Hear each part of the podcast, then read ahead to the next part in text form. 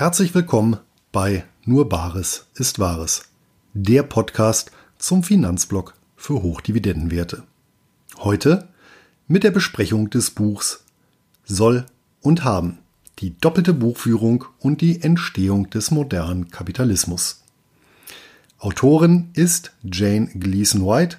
Das Buch umfasst 366 Seiten kostet 24,95 Euro und erschien im Jahr 2015 bei Klett Cotta.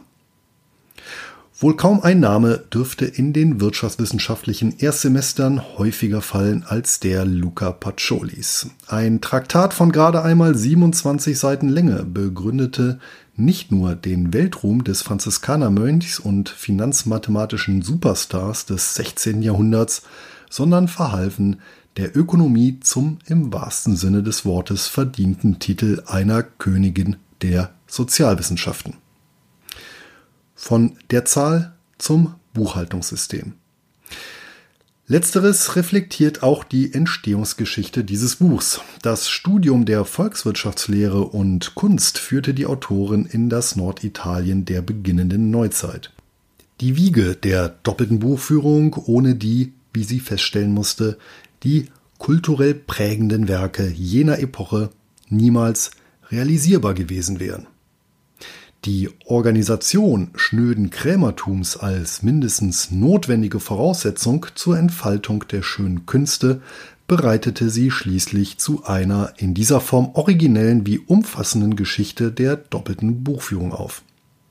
Erste Ansätze datiert Gleason White in die mesopotamische Frühantike, als Tonsymbole abstrakte Vermögensgrößen operabel machten und mit zunehmendem Komplexitätsgrad zu Zahlen weiterentwickelt wurden, die in Europa gemäß römischer Notation bis in das späte Mittelalter unverändert Bestand hatten.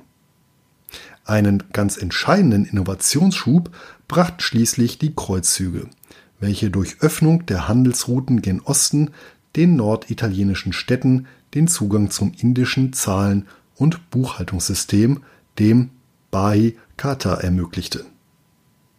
Zwei Mathematikbücher verändern die Welt.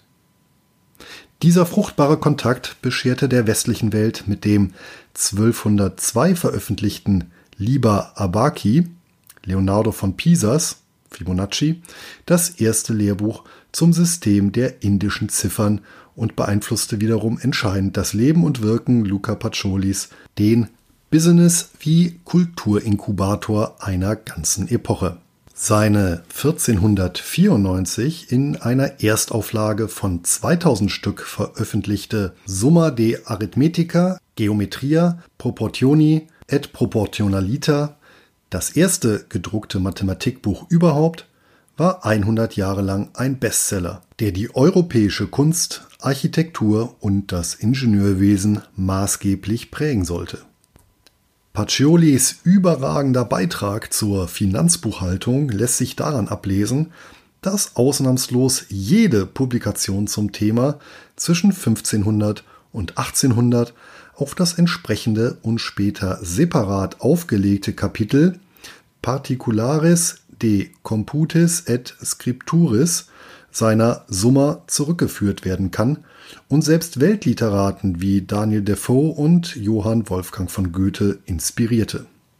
Woher resultierte der Erfolg und historische Lock-in-Effekt der Buchhaltung aller Venezianer? Zum einen erlaubte der Ansatz erstmalig die systematische Aufbereitung sämtlicher Geschäftsvorfälle. Zweitens erwies er sich als äußerst fehlerrobust und drittens ermöglichte er die Extraktion finanzmathematischer Kennzahlen. Kurz, die doppelte Buchführung befähigte überhaupt erst zur kapitalistischen Wirtschaftsrechnung im eigentlichen Sinn, welche im anschließenden Akkumulationsprozess, Zitat, die neue industrielle Welt der Fabriken, Zitat Ende, hervor und parallel dazu die Aktiengesellschaften und Kapitalmärkte zur Entfaltung bringen sollte. Im viktorianischen England vollzog sich schließlich jener institutionelle Feinschliff, der für die heutige Unternehmenslandschaft prägend ist. der Status der auf Dauer angelegten juristischen Person, das Konzept der beschränkten Haftung und der Abschreibung, die Praxis der Kosten- und Leistungsrechnung, die Entwicklung von Kennzahlensystemen, der Berufsstand des Buchhalters sowie Publizitäts- und Testatspflichten. Ein ideologischer Wermutstropfen. So erkenntnisreich Gleason Whites historischer Ritt auf dem Siegeswagen der doppelten Buchführung auch ist, die das Lesevergnügen schmälernde Pointe wird im letzten Kapitel nachgeschoben. Hier entpuppt sie sich als lupenreine Apologetin einer Green Economy Buchhaltung. Ihre nachvollziehbare Forderung, den Verbrauch natürlicher Ressourcen bilanziell angemessen zu verbuchen, geht dabei leider mit jener nach behördlicher Preisgestaltungswillkür einher.